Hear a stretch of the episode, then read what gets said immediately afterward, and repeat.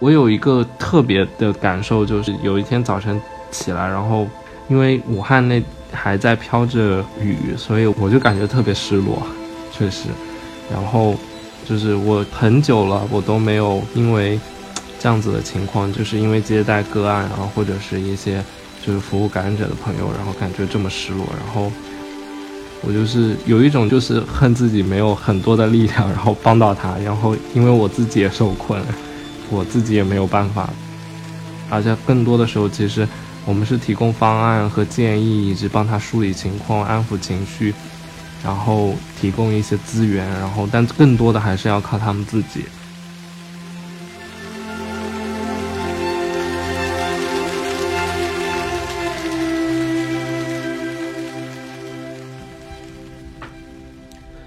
欢迎收听无所不击，在这里我们畅聊有趣有用的同志话题，记录普通真实的同志故事。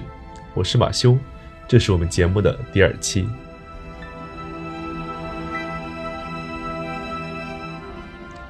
二零二零年一月二十三日，武汉市因为新冠病毒肺炎的爆发而封城，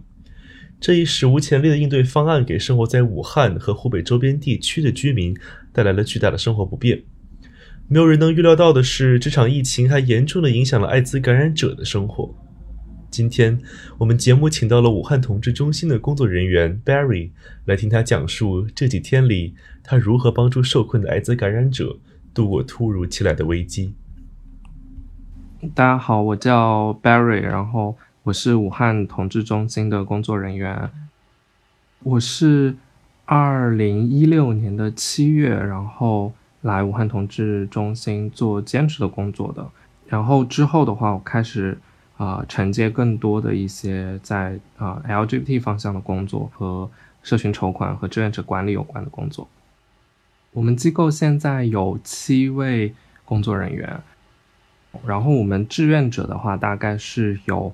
两百多的志愿者的一个团队，然后在武汉。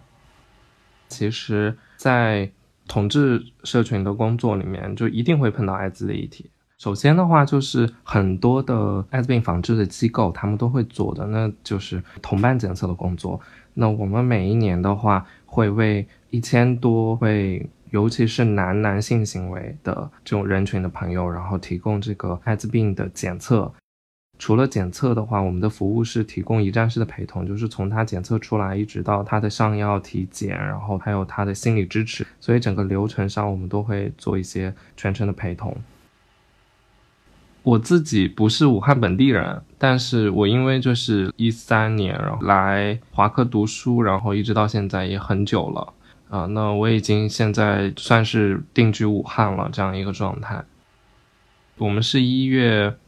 二十号开始放寒假的，呃，这个时候其实疫情就已经开始凸显出来了，然后，嗯，包括这些自媒体啊，然后媒体啊，都开始去报道一些关于武汉市出现二七例不明原因肺炎，京市累计报告累计新增新型冠状病毒感染肺炎确诊四百四十例，十五例，共有十五名医务人员。死亡的病例增加到四个人。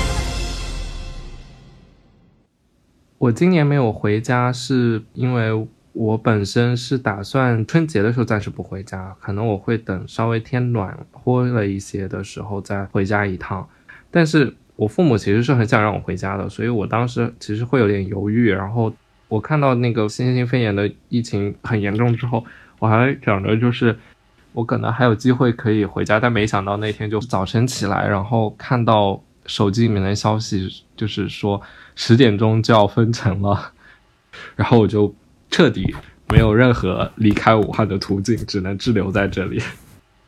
呃，那一封城的话，其实我首先就想到，那很多人会遇到一些困难。如果滞留在这里又离不开，然后也不知道他会封多久，所以很多疑问就来了。但是当时也没有想到说，就是我们的感染者朋友可能会遇到一些问题。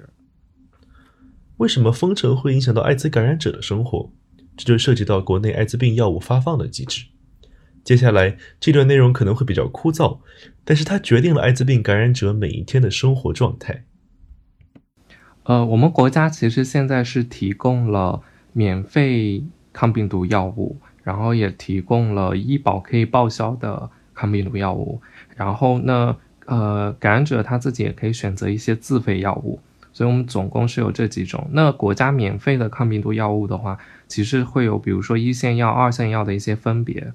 但是有一个共通点，就是药物的依从性对于感染者来说是非常重要的一件事情，所以他每天都需要定时定点的去服用这些药物。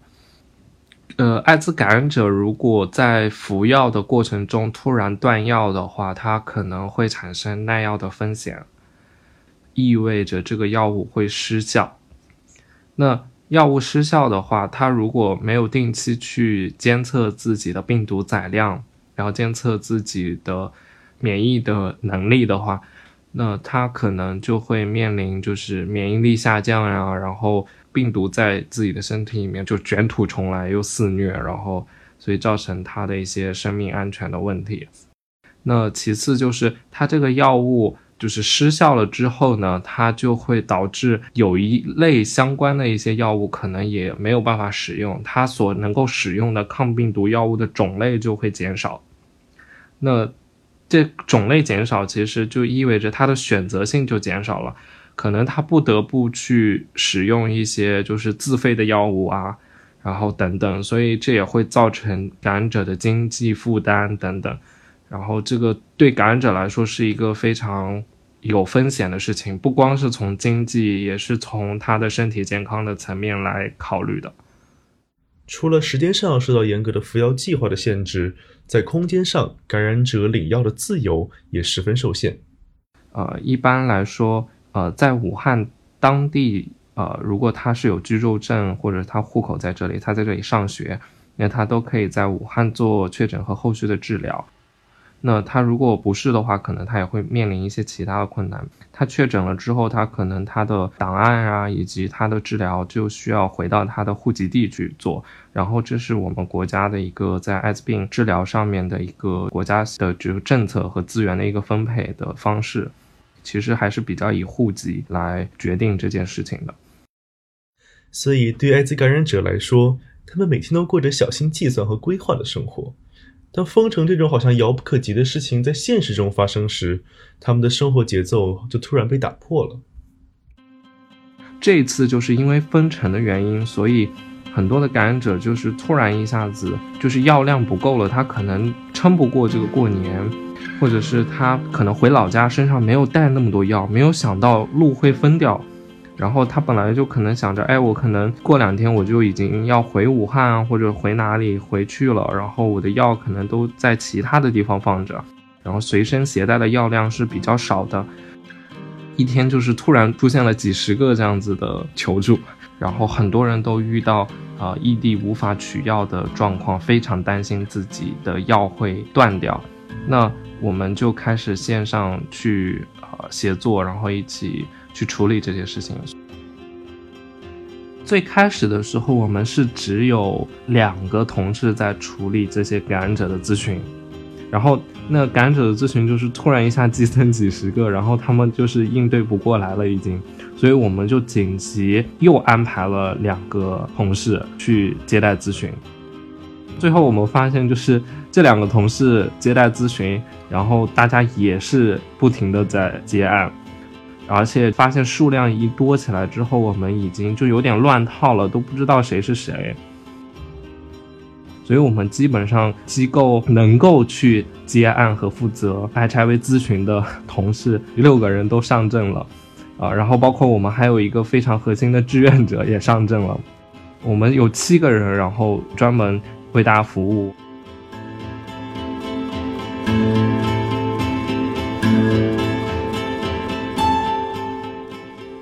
我遇到的第一个个案，其实是我本身就我个人是认识的，而且是朋友。他自己本身是回了湖北当地的老家，然后他是被困在村里了。接到他的个案之后，我也很着急，因为首先就朋友的身份，所以我也会替朋友感到着急，所以我就立马去按那个原来的方案联系他，原来是在广州那边，然后去联系当地的疾控。哎，刚好就是联系到了那边当地的疾控，还有公益组织的这些志愿者，志愿者他们就可以帮忙去寄药。然后那个时候好像顺丰还是可以寄，但是不知道能不能寄到村。然后也会叫他们去尽量去出村，但有一些朋友出村的时候会遇到问题，就是你们也应该会知道，有一些村他们会用石头，然后用各种东西把道路都给分掉，然后人根本就出不去，然后车也出不去。有时候就是逼到就你得打幺幺零，就找警察帮忙，然后让你出村，进到镇上，到县城，最后到疾控去把手续办了，然后拿到药了。然后我有这样子的朋友，他也是拿到药。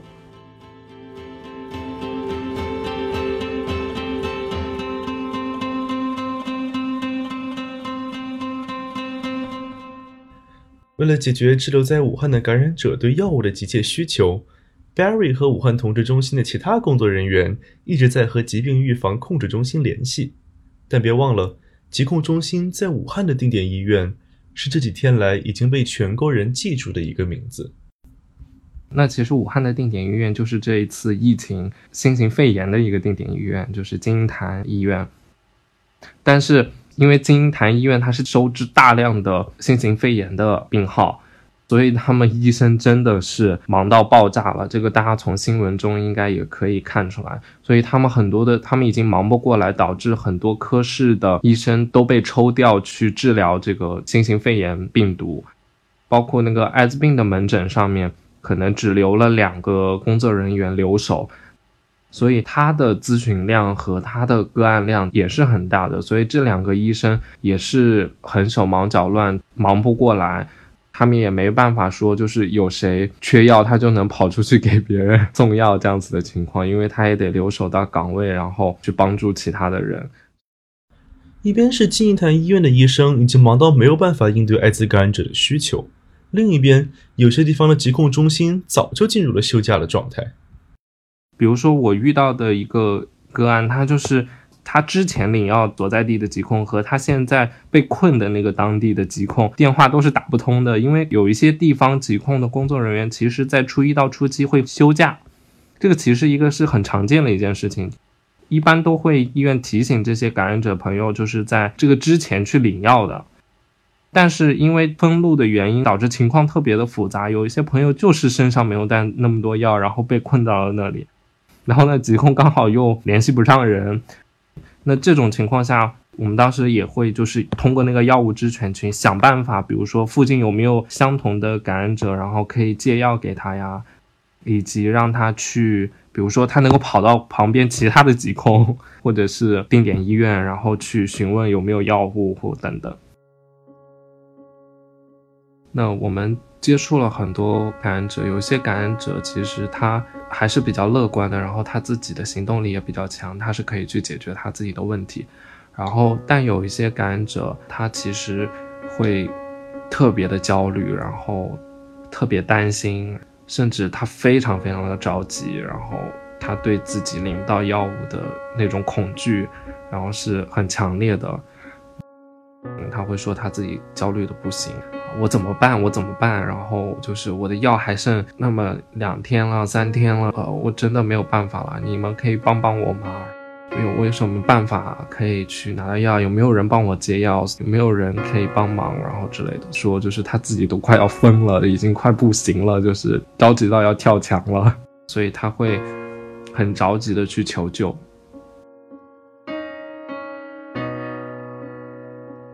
我印象特别深刻的就是，我有个同事，他接了一个个案，就是真的非常着急。那个个案就是他已经当天就是最后一晚的药了，然后明天他就没有药了。但是他去咨询疾控，疾控那边就是他只有初期才能给药，所以他还有三四天的时间，他是没有办法吃药的。这个刚开始是怎么都搞不定。我们最后都会急到，就说 你你要去磨那个疾控的工作人员，要亲自跑过去，然后问，然后怎么怎么样的。我们真的是尽了我们很大的能力了，就是我们有时候也有一点无力感，因为我们所有的工作人员其实也都是被困在当地的，我们也没办法就是离开，然后真的就是很实际的帮助到他，在这个状况下，这个是真的非常难。当时就是拿不到药，所以他就说，哎，那算了吧，反正我都吃十年的药了，然后三天没有什么关系，那也是一个无奈之举嘛，所以他有点灰心的。其实，那我们听到这样的消息也非常难过。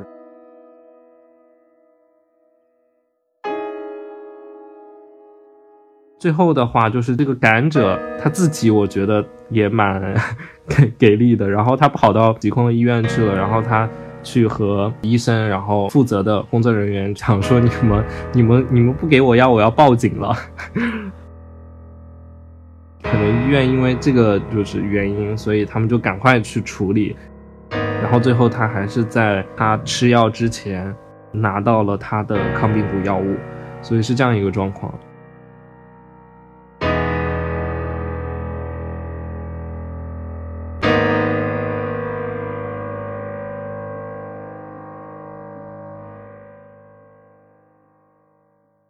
我是到分成后第三天的时候，我也开始帮忙接一些个案，所以，然后包括帮忙去整理文章啊，然后去做一些沟通的工作，所以我们是从我早晨醒来的时候就开始处理这些事情，然后一直到晚上睡觉，然后中途我可能就是去上厕所和吃饭。对，就是我们一直在关注这些讯息，就是工作了一天，然后我在睡觉之前的时候，确实是非常，就是压力很大，然后有一些感染者的朋友他没有办法拿到药物，他的问题还没有被解决，而且只能等到明天可能和疾控去联系，然后才能够解决那个事情，而且还不知道会发生些什么。啊，所以还是会有一些焦虑或者是无力感吧。确实，当时的时候会有一点感染者那种很绝望的感觉，然后让我也觉得很绝望。呃，这个断药之后就可能会面临耐药，确实对于感染者的朋友很严重，然后不是一件小事儿。我有一个特别的感受，就有一天早晨起来，然后不是二十五就是二十六号的早晨，天气很阴沉，武汉还飘着雨。外面人烟很稀少，然后就是加上新型肺炎的新闻的消息，然后我还 到楼下去扔垃圾，还蛮冷。然后又有感染者立马在和我发消息，就说就是他那个呃疾控可能联系不到啊，然后没有办法，他还有三天药，然后怎么办？我就感觉特别失落，确实很久了，我都没有因为。这样子的情况就是接待个案，然后或者是一些就是服务感染者的朋友，然后感觉这么失落，然后有一种就是恨自己没有很很多的力量，然后帮到他，因为我自己也受困，我自己也没有办法，而且更多的时候其实我们是提供方案和建议，以及帮他梳理情况、安抚情绪、提供一些资源，然后但更多的还是要靠他们自己。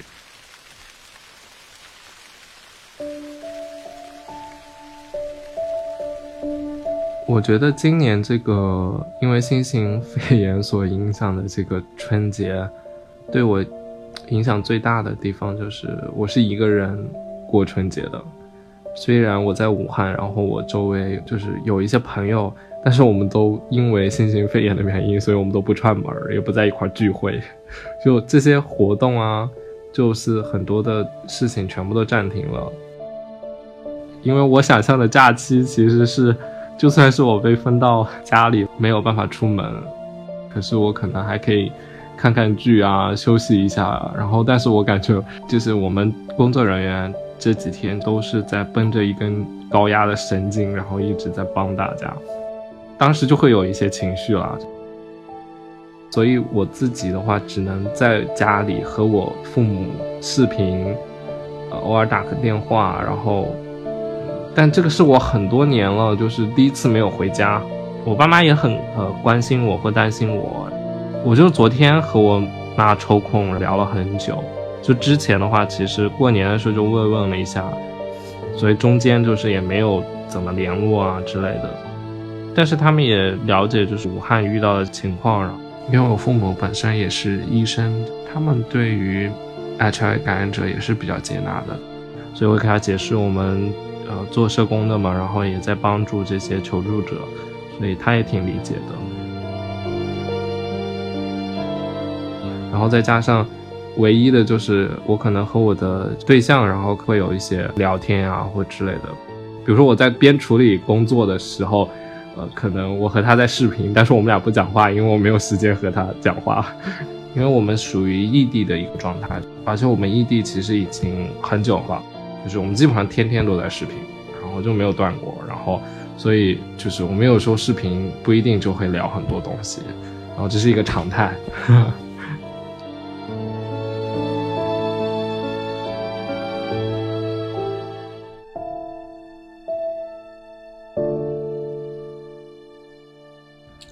在 Barry 和同事不眠不休的工作了几天后，中国疾控艾滋病预防控制中心在一月二十六号发布了保障异地免费取药的文件。无论是因为封城被锁在湖北省内的感染者，还是流落省外的湖北感染者，都可以在所在地领取每次一个月量的艾滋病治疗药物。嗯，所以我们就发了一个通知，然后以及把呃详细的呃这些申请书的模板，然后取药的方式怎么处理，都写在了公众号里面，就发了推送，呃转到了各种各样的感染者的社群里面。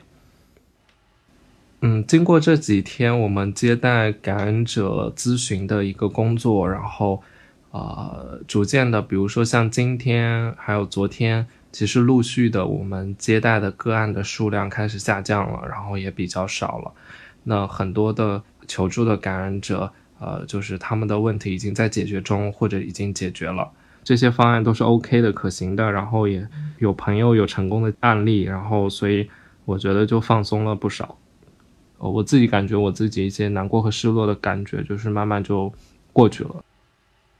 我自己对我自己的一个情绪的调节。啊，是比较快能够恢复到状态中的，因为也是这是我们就是机构本身的一个工作的内容，我们本身就应该要为他们提供一些服务，然后和支持。因为我觉得，如果我们都不帮他们去提供这些支持的话，我觉得他们所面临的一些境况真的是太困难了。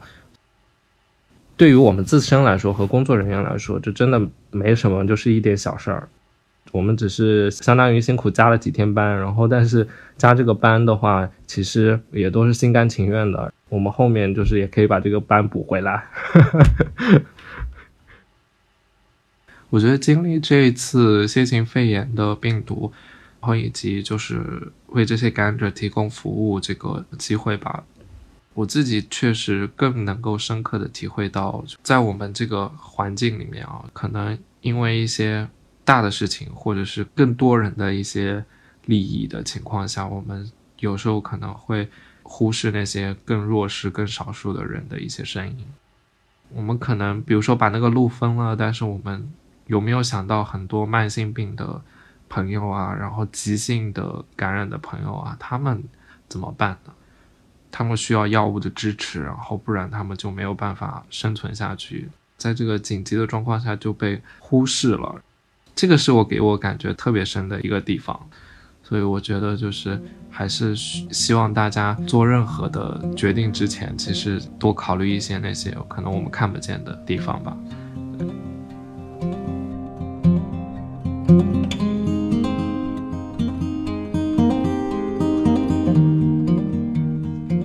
感谢收听无所不记的第二期节目，我们下期再见。